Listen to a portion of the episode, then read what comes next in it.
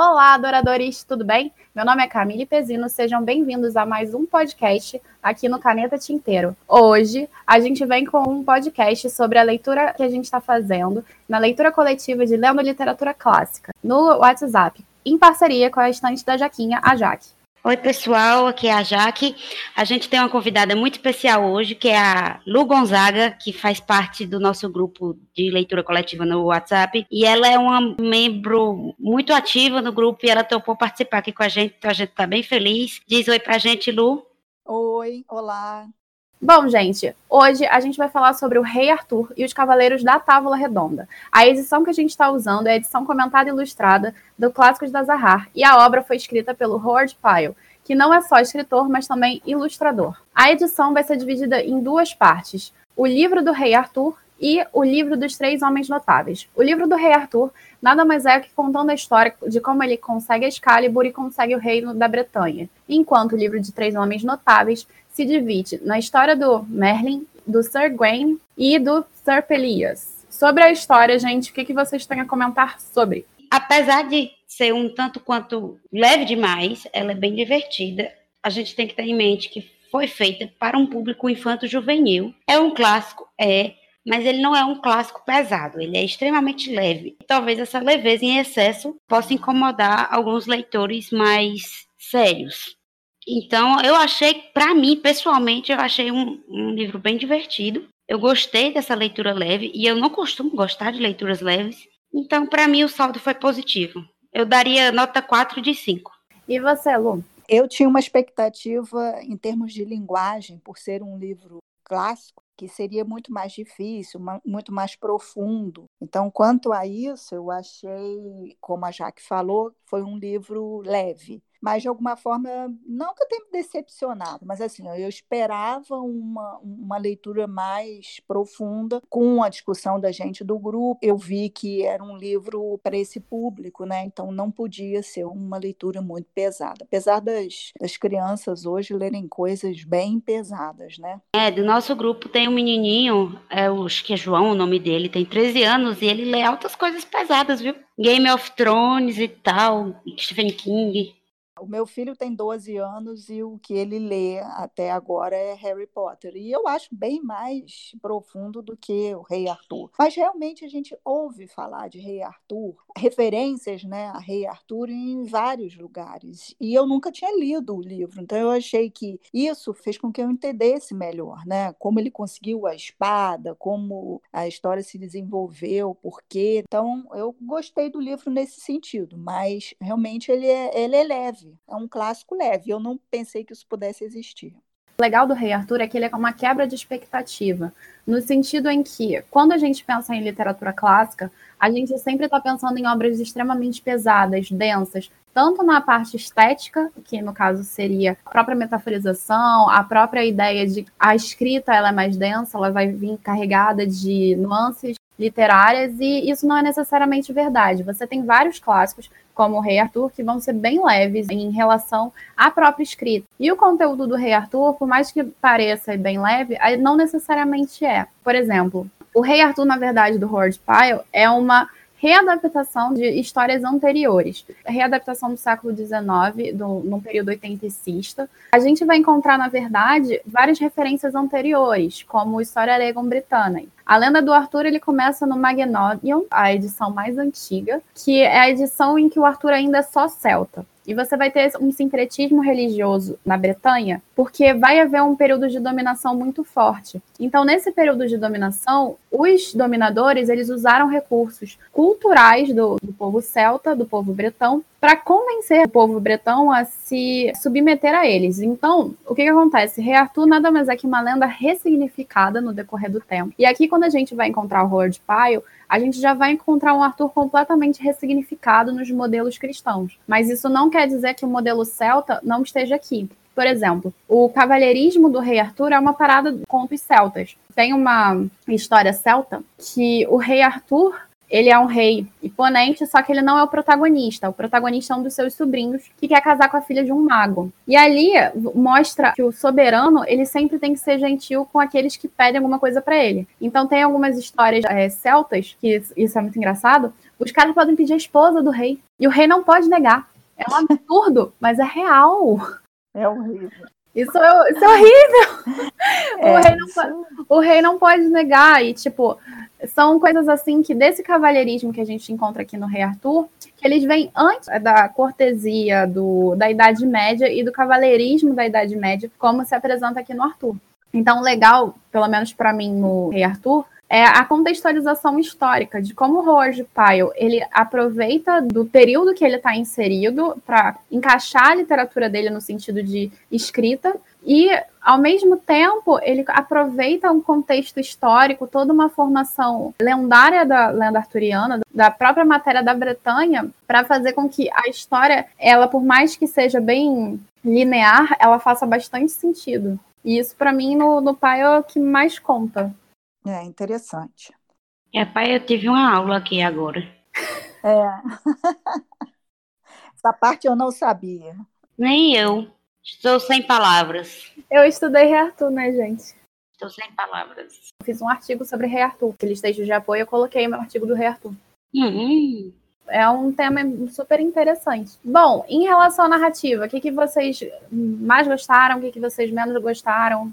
Bom, vou começar e depois posso completar. Em alguns momentos eu achei que a narrativa é, se repetia, principalmente na hora das batalhas, mas eu tive algumas surpresas também no livro, assim, na hora que ele, um momento lá que ele perde, que eu achei que ele fosse ganhar, mas é, a narrativa flui fácil. Né? Assim, você não precisa ficar remoendo em cima de pontos do livro, né? Você lê, ela flui é, facilmente. Então, eu concordo que repete demais. Toda cena de, de luta é o cavaleiro ficou com sua lança destroçada e rolou na areia três vezes e ficou como se estivesse morto, mas não estava. Todos. Eu ficava, gente, pelo amor de Deus, que golpe é esse, hein? Tá parecendo, sei lá, Kamehameha, é sempre a mesma coisa. Você já viu aquela, aqueles filmes do período medieval em que um cara vai com a lança no osso? Já, pô. Eu tô ligada que tem a lançona de madeira, mas é porque ele repete a mesma coisa, pô. Faz uma luta diferente, bota uma espada, bota um pra decepar uma cabeça, pra tirar um braço, pra. Sabe, tá entendendo? Enfia a lança pra atravessar o cabo, faz um negócio mais. Amada é um livro infantil.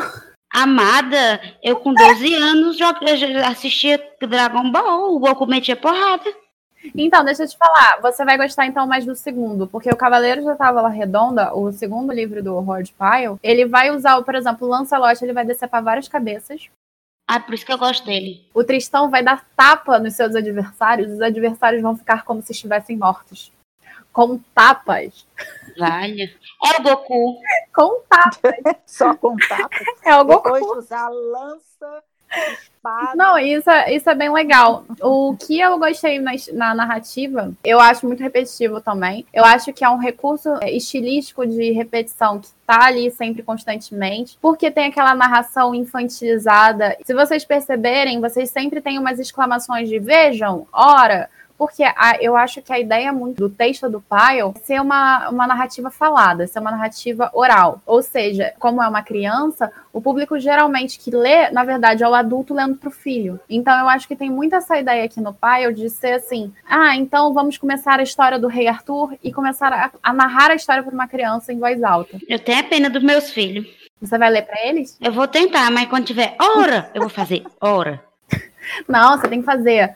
Ora, o que é isso? Eu não tenho entonação, velho. Eu não consigo. Você tem muito tempo para ter filho. Ah, mas quando vai ler para criança, tem que ter entonação. Senão a criança eh, distrai, vê outra coisa. Tem que. Por isso é que a humanidade inventou o audiolivro. Já tem um profissional para fazer isso para mim. Eu só vou pagar o audiolivro. Não. Eu fico lá olhando para ele. Mas tem que ver. Ah, bom, ela olhando que você tem que ver as reações da criança com a história, né? Não, eu vou ficar olhando para ver se o negócio dá certo, porque vai que eu boto um negócio muito pesado pro menino sem querer, né? Não, você tem que saber como é que é a história antes, né? É, com certeza. O livro também. Mas pronto, o Rei Arthur mesmo. Eu não ia botar pro meu filho, porque eu ia achar que ia ter decepção e empalamentos, e não tem nada disso. Pois é, mas é, aí é que tá. Você tem que aproveitar primeiro a obra para saber o que, que a obra tem, o que, que a obra não tem, para o teu filho poder degustar ou não. É verdade. Inclusive perguntaram no grupo se, antes de começar a, os debates e tal, perguntaram se o filho podia ler. Eu não lembro quem foi. É verdade, é. Perguntaram. Aí eu, quem respondeu, inclusive, foi minha mãe. Minha mãe virou e disse: Não, é tranquilo, só tem uma cabeça decepada. Não, mas é, é, como a descrição no Rei Arthur, ela, pelo menos das lutas, porque você tem a descrição do cenário maravilhosa. Já que o Howard Pyle era ilustrador, isso fica muito nítido como ele descreve os cenários sempre muito bonitos, bem naturalistas mesmo, bem naquele esquema de beleza, arte e culto à natureza. Mas a, as lutas em si, elas quase não são descritas. Eu acho que isso é uma influência muito grande do fato de que é um livro infantil. Então, quanto menos descrição de, por exemplo, como a lança perfurou o esôfago do outro, eu acho acho que mais se adequa a esse... Não, eu concordo, exatamente. Foi a proposta dele, só não era a proposta que eu esperava, porque eu não sabia, entendeu? Uhum. E foi uma surpresa? Foi uma surpresa, mas não achei ruim, achei bom. Ah, isso é legal. E você, Lu? É, exatamente, foi uma surpresa para mim. Eu achei que a linguagem seria mais de cortar cabeça, de enfiar a espada, né? Espirrar sangue para lá e para cá. E não foi. É uma, é uma linguagem mais leve. Lu, você gosta dessas coisas? De espirrar sangue, não, mas eu achei que por ser rei Arthur, os cavaleiros, aquilo que eu, que eu comentei no início, é, é, a gente ouve essa referência ao rei Arthur em séries, em outros livros, e as pessoas falam, e eu nunca tinha lido a história. Então, eu achei que fosse isso. Ah, é porque eu já ia fazer uma recomendação de um livro muito bom, que tem muito sangue. bom, isso aí é a especialidade da Jaque. Ah, é? é tem, vou recomendar aqui pra galera a trilogia dos espinhos. Darkseid me patrocina. Ah, eu tenho esse livro, tu acredita que até hoje não li? É bom, velho. Lê. O primeiro é um pouco chato, mas depois melhora. Eu tenho os três, eu ainda não li. Já perdi o patrocínio da Darkseid. Que disse que o primeiro é chato. Meu sonho de princesa Darkseid me patrocinando também. Eu gosto que, por mais que ele não seja sangrento, ele é meio macabro, é Geek Love. Geek Love eu sou doida pra ler, mas não li ainda. Mas Trilogia dos Espíritos. Posso dar. Não, não vou dar spoiler, não, porque vai ter ouvintes. Depois eu te dou o spoiler. Eu vou botar na minha listinha, assim, de anotações. Bote, é sangrento, mas é bom. o Geek Love, ele não é sangrento, ele é bizarro mesmo. Ele é bem bizarro. E eu acho isso fantástico nele. É, mas é bom ler coisas diferentes, né? Pois é, eu gosto muito dessa diversidade. Eu amo literatura infanto-juvenil. Por mais que eu seja a das clássicas, literalmente falando, porque eu estudo grego antigo, mas também falando em relação à literatura que eu tô bem acostumada, a Jaque bem sabe, né? Tanto é que estamos aqui na leitura coletiva de literatura clássica. É, eu gosto muito de literatura infanto-juvenil. E isso é uma surpresa para muita gente quando eu conto, porque como eu tô acostumada com livros muito densos, eu falando que eu gosto de livros super não densos, a pessoa fica, ué, você é louca, amiga? É. Não, é igual quando eu digo pro povo que eu, eu se me der um livro hot, eu leio sem problema. O povo faz, tu lê livro hot? Oxe, eu leio, pô. O que é que tem? Pois é, eu, eu, leio de tudo, até livro hot eu leio também. Tipo, se me der. Pois é. Se é bula é. De, de remédio, eu tô lendo também. Tô acostumada. Não, bula de remédio eu não tô lendo, não. Eu tomo sem ler mesmo. Isso aí já é errado. Crianças não repitam isso em casa. Mas o médico não passou? Mas você tem que saber o que você está ingerindo. E se o médico errou? E se você deu uma informação errada para o médico? Não, não dou, não. Porque eu sou hipocondríaca, eu sei o que, é que eu posso e o que, é que eu não posso. Ela é médica também. Então, você tem que ler a bula, porque você é hipocondríaca. Imagina você tá tomando uma coisa que você não sabe que te faz mal. Não, mas eu sei. Tandandã. Agora já que vai ler todas as bulas de remédio. Vou ler todas as bulas. Fui refutada. Mas então, falando então é, dessa questão da narração, voltando ao Rei Arthur, eu acho que o que, pelo menos o que mais me chama atenção, além da descrição de cenário do Rei Arthur, é a questão da perspectiva. Ora tá num personagem a perspectiva, aí volta a cena e tá na perspectiva do outro. Sim. Vocês gostaram disso também? Porque eu adoro isso no Rei Arthur. Eu gosto, inclusive, de livros que possuem narradores de, em terceira pessoa, porque tem uma, uma ideia mais abrangente. E quando o narrador é, é só um personagem e sequer muda para a visão de outro personagem, você fica muito restrito. Como é, por exemplo, em Dom Casmurro. Agora, quando tem, tipo, mais de, uma, de um personagem, ou quando é uma terceira pessoa que está narrando, aí você, você se sente mais tipo, completo. Você tem uma visão maior de tudo que está acontecendo. É, parece que é, você tem a sensação de estar de fora da história, vendo o que acontece na história, e não quando é de um, de um personagem mesmo, que você só fica com a visão daquele personagem. Então é bom. Eu também gosto mais quando é assim, essa visão múltipla, né? E é bom que você vê melhor né, as cenas de uma forma mais completa. O interessante que vocês estão falando é que eu tô lembrando do, daquele filme da. O que saiu recentemente, do Expresso do Meio Oriente, da Agatha Christie, que acho que foi em 2017 que saiu o último filme, que tem a cena em que o Poirot tá, tá vendo o caso e tudo mais, e a perspectiva da câmera do cenário da morte do crime do personagem do Johnny Depp é bem de cima, para você ver tudo que tá acontecendo ali naquele cenário. Eu acho essa perspectiva em terceira pessoa mais legal do que a perspectiva em primeira. Embora a primeira também tenha as suas qualidades. Por exemplo, você tem Lolita, do Nabokov. Lolita. Ixi, Maria, não. Livro ruim do caramba, doido. Horrível.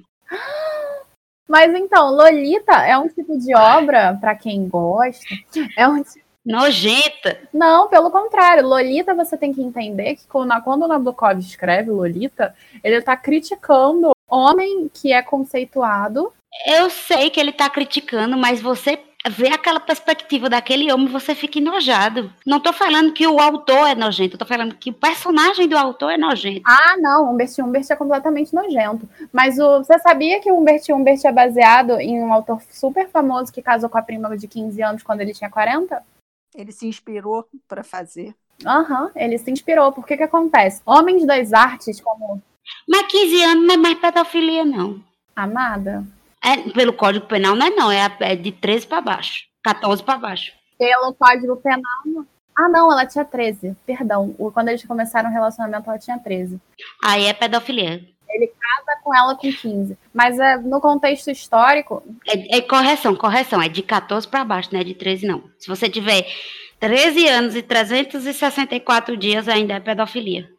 Então, mas a, a questão é a seguinte: o Humbert Humbert é um personagem que foi elaborado para ele, ele ser extremamente convincente para o público, porque ele era um professor de literatura. Então você tem essa noção com a arte, com a prosa artística muito forte, de, do discurso do convencimento de que ele está certo e Lolita era, era quem estava dando mole para ele. Lolita só é a obra que Lolita é por causa do discurso em primeira pessoa. Mas a, ainda que o cara achasse que a Lolita estava dando em cima dele, a Lolita continuava sendo criança, era para ele fazer. Olha a guria. Não, ele tá errado. A gente sabe que ele tá errado. O, o Nabokov sabia que ele estava errado. A, a, questão ali que o Nabokov está refutando é como socialmente um homem letrado é capaz de convencer que o crime que ele está cometendo não é um crime. É, falando em primeira pessoa. Pois é, mas não me convenceu. Como assim não te convenceu? Eu não me convenceu, eu achei que o cara era safado e nojento e para mim ele é criminoso e eu não caí no papo dele. Ah, sim, claro, mas eu, a crítica é essa, de quem aceita esse tipo de discurso, não para ti que não aceitou. Mas é, o livro, o livro é justamente para esse tipo de discussão. Exatamente. Pois é, mas quem aceita, gente, desculpa, mas quem aceita é, se você consegue olhar pelos olhos do, do personagem ou se você consegue se colocar de fora e criticar, aí cada pessoa vai ler o livro de um jeito e aquilo vai ter um efeito. Olha, eu sou uma pessoa que eu sou muito raivosa quando eu vejo um negócio. Então eu fiquei com vontade de picar a mão na cara do Lambert Lambert. Já que a ideia é essa, é você ficar com raiva. É você ver o curso não funcionando. Mas é o que eu tô te falando. Isso só funciona porque o discurso do Pois é, mas foi uma leitura que me deixou com raiva, pô. E eu passei um mês né, nesse livro, porque ele é arrastado. Eu passei um mês com raiva. Tudo bem. Mas a gente tá falando da função. Eu sei, é que ele cumpriu a função dele, mas eu não gostei. Então, mas então, Lolita só funciona porque o discurso é em primeira pessoa. Eu, por exemplo, gosto muito de Morro dos Ventos Uivantes, que é outra obra super clássico da Emily Brontë. Perfeito, zero defeitos. Só que, para mim, por exemplo, O Morro dos Ventos Uivantes é uma obra de perspectiva. Você tem a perspectiva da empregada, em que a empregada tem os dogmas religiosos e ela tá falando de um personagem que é caracterizado como cigano. Então, até que ponto você pode acreditar que o Radcliffe é aquele babaca que parece ser? É nada, é maravilhoso. Eu quero casar com aquele homem. Tá pegando pesado, tá pegando pesado.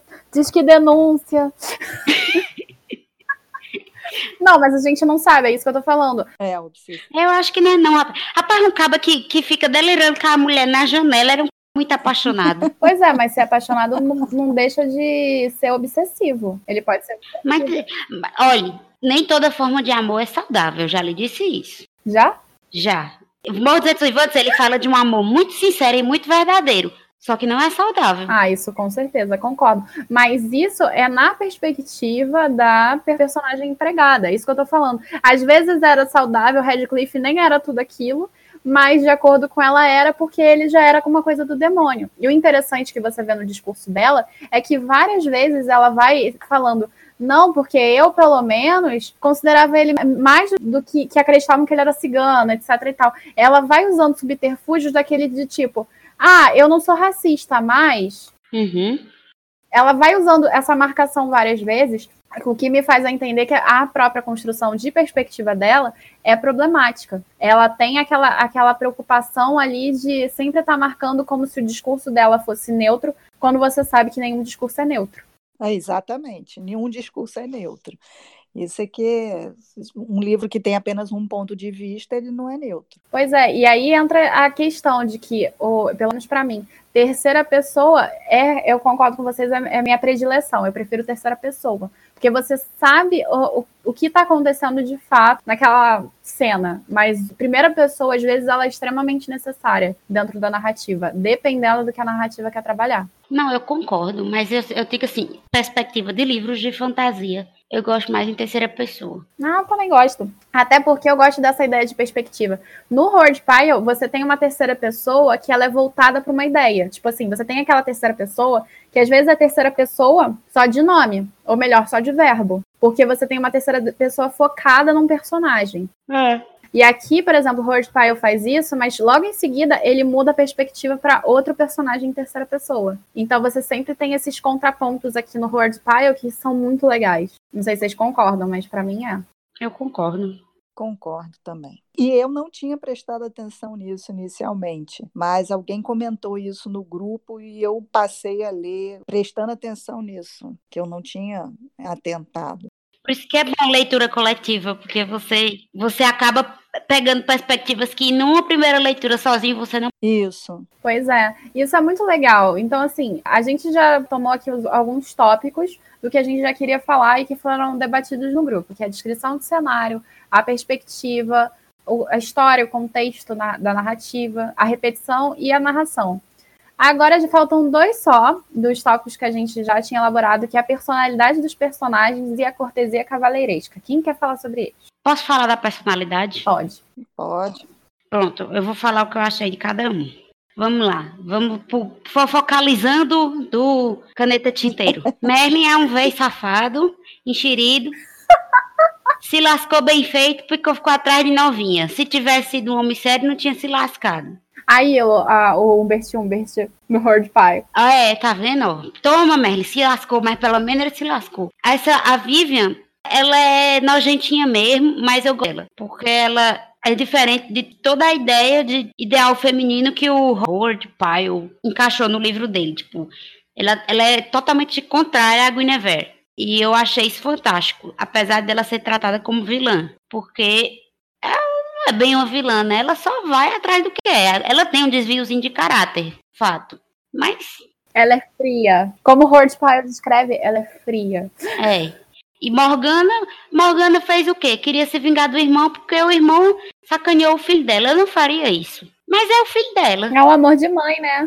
É. Então é isso aí. E a Guinevere eu achei ela muito, muito fresquinha, babaquinha.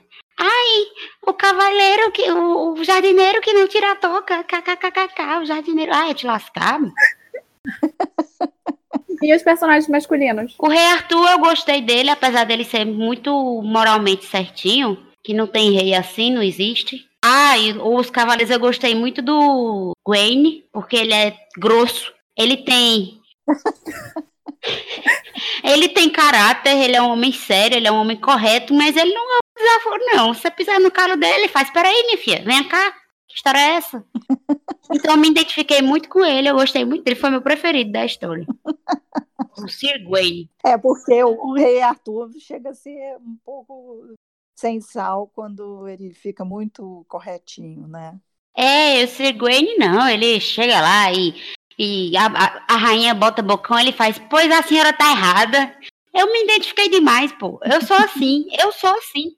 Eu já fui demitida de uma monitoria porque o professor fez besteira e eu fiz, o senhor tá errado. Aí ele disse, pois você não trabalha mais comigo. Eu digo, pois eu não queria mesmo.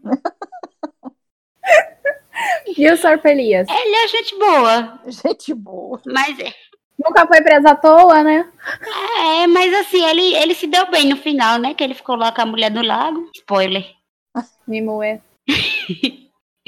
Mas, gente, não tem conceito de spoiler nesse livro, porque no começo do capítulo você já sabe o que vai acontecer no final. É, isso é verdade. Ele faz um pequeno resumo e depois é que começa o capítulo. É, o título do capítulo é O dia que o Pelias. É Pelias, né? Que fala? Sr. Elias. Ser Pelias pegou a, a, a mulher do lago. Me moer. É americano. Aí, isso é o título do capítulo, então não tem spoiler, porque você já sabe que ele vai casar com ela. É. Então não existe esse conceito de spoiler aqui. Se você tá reclamando de spoiler, você nem abriu o livro, você tá errado. E você, Lu? Não, e também uma história tão, assim, um clássico desses, você falar em spoiler é... É claro que, assim, É igual aquele povo que ficou com raiva que por...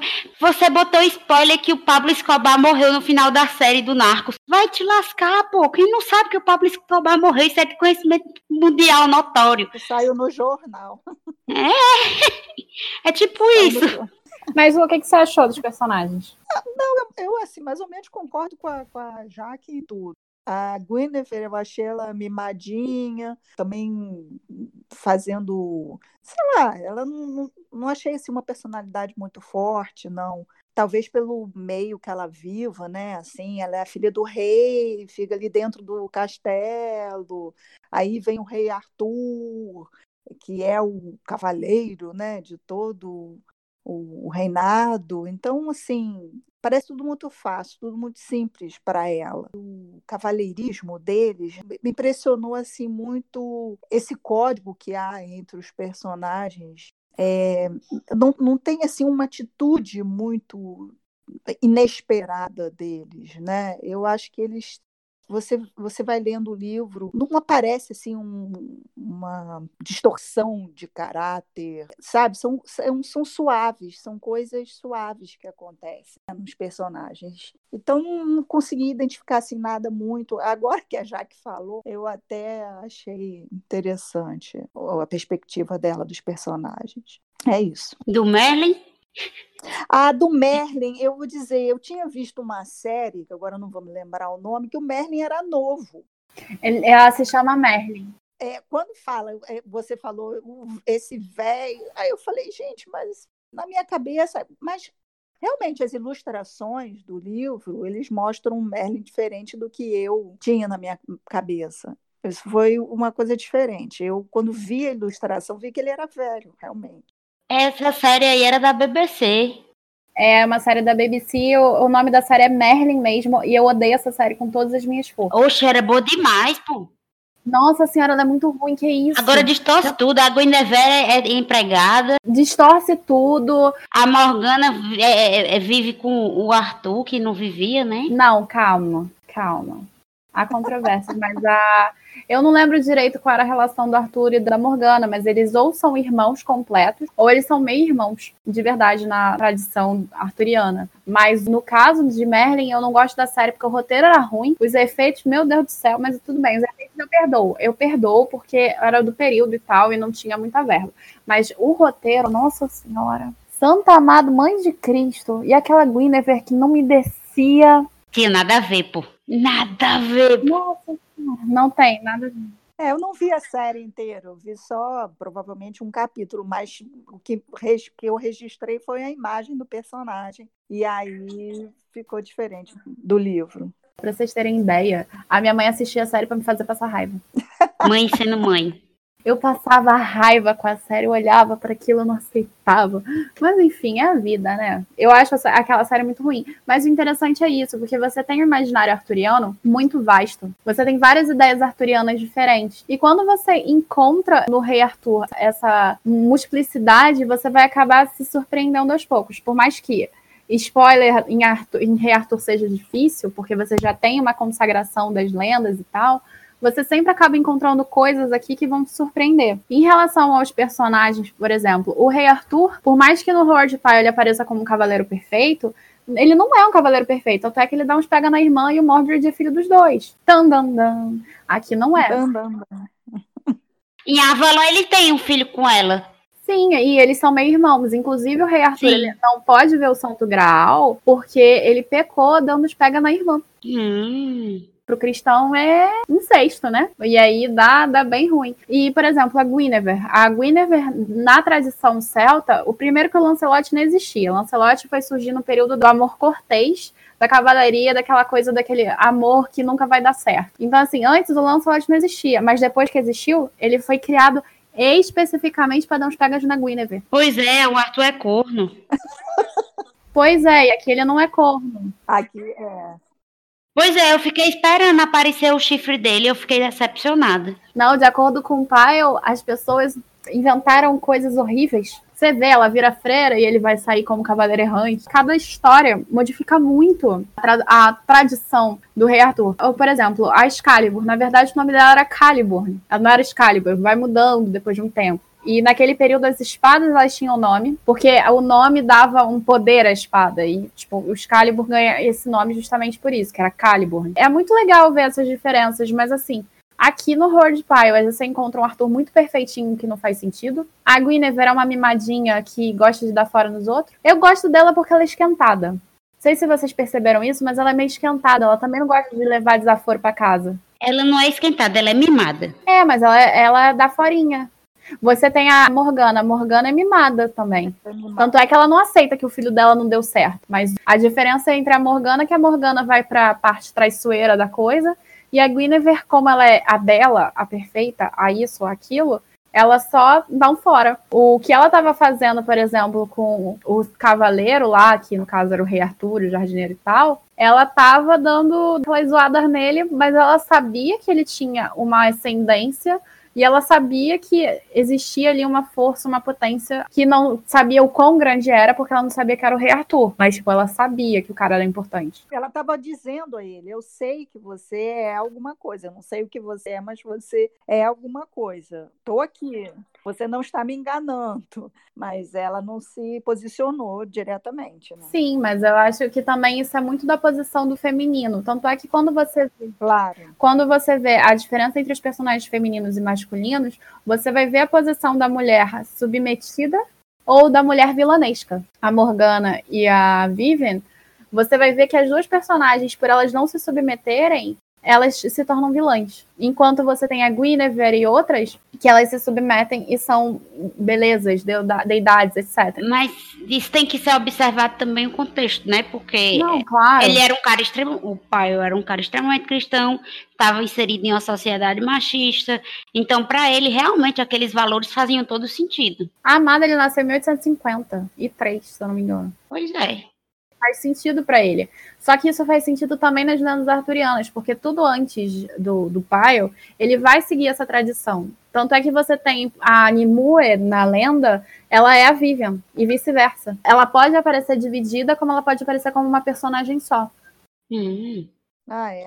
Por isso que fica naquela de tipo, tanto é que a Dama do Lago, ela é apresentada como uma coisa assim, sublime, que não se rende, que é poderosa, mas que é sublime, que é da, que é da fada, sabe? Você tem esse contraponto aí, que o pai vai lançar aqui, mas que na verdade é uma personagem dividida em duas. Isso é bem interessante. Aí você tem o Sir Pelias, que é perfeito, e você vai ver as descrições dos personagens. Ah, guerreiro exímio, o Gwen, ele era teimoso, mas, pô, muito habilidoso. E as personagens femininas, de uma beleza rara, não é mesmo? É, é. Eu acho engraçado que cada uma que aparecia era mais bonita de todo mundo. Era mais bonita de todo mundo. Eu digo, rapaz, tinha muita mulher bonita aí, viu? Porque cada uma que aparece é mais bonita que a outra pra esse homem. É, mas aí você vai entrar no ponto da relação com a nobreza. Você tem a nobreza do sangue, a nobreza do espírito e a aparência seguindo essas duas linhas. Isso é uma linha que vem desde a antiguidade. Você tem a Ilíada do Homero. Na Ilíada do Homero, você vai encontrar o Aquiles sendo descrito maravilhosamente bem, todo famoso, etc e tal. Por quê? Porque você já tem uma tradição do sangue e também você tem a tradição do guerreiro, em que o Aquiles era tão potente como guerreiro que ele se sobressaía. Da mesma maneira, isso vai acontecendo durante toda a tradição da antiguidade em que a beleza física e a beleza espiritual eram uma só. Se você era bonito, então quer dizer que você tinha uma alma bonita. E na verdade você vê que isso é mentira, até porque o feio tem que sobressair de algum jeito, né? É verdade. É. Ei, mas o pior é que tem gente que é feia e chata. Rapaz, acabou é feio ou é chato. Feio e chato é pra lascar, viu? Pois é tem que ter, tem que equilibrar, né, já que tem que ser, o feio tem que ser bacana, né? O feio tem que ser gente boa. Conselho para os homens, homens, vocês podem ser feios, mas se vocês forem gente boa, vocês ganham. Isso aí. Se vocês forem feios e forem chatos, nem na frente zone vocês não ficam, porque não tem que aguente. E sabe qual é interessante? Tipo, pra eles era, você tem que ser bonito, você tem que ser rico e você tem que ser legal. Imagina, hoje em dia a gente não consegue isso. Não precisa ser rico. Nem mulher, nem homem. Ninguém é rico hoje em dia. Só quem é rico é o que, quantos por cento do Brasil? 10? 5? 3? É. Então ninguém é rico hoje em dia. Não precisa ser rico, só precisa ser gente boa. E se arrume um pouquinho também, porque se você for feio e for desmantelado, aí você se esculhamba, né, amigo? Dicas como, como conquistar a Jaque, aí. Faz ali. Não, eu já tô conquistada já. Ah, é? Ah, então tá bom. Já, já tô conquistada. Vai que o, o mozinho assiste, né, mozinho? Um beijo. Então, mas pois é, e o interessante é isso. Você vai ver a relação da descrição da nobreza do cavaleiro muito relacionada à arte dele da guerra, enquanto da dama é dama bela recatada do lar mesmo. É. Não tem muito. O, o, ela acaba não tendo muitos espectros e tal. A Isolda, que vai vir no, no segundo livro e tal, que a gente não debateu, a gente só comentou, foge um pouco disso porque ela era uma exímia curandeira. E aí você tem outros aspectos. A Nimue, Dama do Lago, ela tem outros aspectos porque ela é uma fada. Então você já entra a noção aqui, pelo menos no, no Rei Arthur, de se você quer fugir desse estereótipo só da beleza, você tem que ser sobrenatural. Porque normal não dá, né? É. É. Aí a gente entende o feminismo, a necessidade do feminismo nessas horas. Cara, eu não tinha observado isso. É, essa questão da beleza é interessante. Essa ênfase na beleza. Você se destacar além, né? É interessante mesmo. E isso é uma coisa recorrente dentro da literatura oitentecista, da trovadoresca e tal. Que você tem a ideia do amor cortês, em que o amor cortês é, é, aquele, é o homem se submetendo à dama e essa submissão à dama está muito relacionada também a essa relação de nunca conseguir conquistar a dama, e ao mesmo tempo em que a dama ela é muito bonita, ela é muito nobre, ela é muito isso, muito aquilo, e o cara se rende à beleza dela. Não se rende ao intelecto dela. Tu não vai ter uma, uma trova dizendo, ó, oh, que cérebro exuberante tens enquanto não sei o quê. Não, você tem a beleza do perfume dela, não sei o quê. No máximo chama ela de cheirosa. Cara, mas vamos ser sinceros, todo mundo gosta de ter a aparência elogiada até hoje, né? Não, mas isso é um processo contínuo em que você tem uma sociedade ocidental que segue esse padrão. Então, é. Então a gente ainda não está dissociado disso, não. Não, com certeza não. A gente não tira o padrão do nada. Eu li agora há pouco tempo Persuasão, da Jane Austen, e o personagem Sir Eliot. Ele fala em beleza, em a parte externa das pessoas o tempo inteiro. Na verdade, ele só pensa nisso. Então, ou na nobreza, né? Se, se tem títulos e tudo mais. Parece uma viscondessa lá com a filha. E a filha é feia pra caramba, mas ele só assim, recebe muito bem, vai com ela para todos os lugares, para o teatro e tudo, porque ela é uma viscondessa. Então aí ele engole que, a, que ela é feia pra caramba. De resto, ele só se relaciona com gente bonita, ele não, não fica nem perto de gente feia. Otário. e ele ficava se olhando no espelho, tal. O negócio dele era esse mesmo. E é mais ou menos essa época, 1850 e tal. Mas, na verdade, isso que Camille está falando é muito anterior, né? É um conceito que vem de muito antes, né? Essa ideia da beleza associada. Não, não é a ideia que interessa, interessa é a beleza externa, é que é o importante. É verdade, isso é muito antigo. É mais velho que a fome. Tem uma coisa, assim, descobri na leitura desse livro, quando criança eu li algum livrinho da espada, né? Da, e eu achava que a espada Calibur, ela era a espada que o rei Arthur tirava da bigorna de ferro, e não a espada que ele conseguia com a mulher do lago. Eu achava que a espada, a Excalibur, era que ele tirava quando, né, quando ele teve que ir lá provar que ele era o rei Arthur. Ele, eu achei que aquela que era a espada verdadeira, a outra era só uma espada para ele lutar naquele momento. E aí no livro eu descobri que não, né? Que a espada antes era só um subterfúgio que o Merlin criou para ele provar quem ele era, né? O filho de Pendragon. Pendragon, o Ter Pendragon. Pois é. Eu também não sabia, não. Eu também achei que a Excalibur era da Bigorna. É, eu achei isso. E aí no livro, porque faz um outro capítulo, né? Achei interessante isso. Isso. Isso é interessante porque mostra a matéria arturiana, ela é tão ambígua quanto ela é extensa, porque acaba que a, existem várias informações que se misturam e que se desassociam o tempo inteiro. O fato do, por exemplo, a espada era lei, acho que a Excalibur tá na pedra. Que na verdade é pedra ali, não é uma bigorna. Então, assim, vai mudando de acordo com a obra, porque tem muito livro sobre o Rei Arthur. Mesmo hoje que a gente tem o Bernard Cornwell escrevendo, a Marion Bradley Zimmer com as Brumas de Avalon, antes já tinham vários, e você vai tendo mudanças absurdas no decorrer da lenda arturiana. Inserção da Tábua Redonda, inserção do Lancelot, inserção do Galad inserção do Santo Graal, a própria ideia de, estar numa bigorna, de estar numa pedra, de estar num lago, tudo isso é inserido, porque a matéria arturiana, o que se tem de mais antigo é essa história em que ele ajuda o sobrinho dele e tem vários contos ali que você tem alguns espaços do rei Arthur nesses contos. Eu queria encerrar lendo uma citação que eu achei muito interessante. Mostra o lado mãe. Eu não tenho muita entonação, mas vamos lá, vou tentar. Vamos lá. Qualquer homem pode ser um rei na vida em que foi colocado, desde que seja ele que retire a espada do sucesso do ferro das circunstâncias.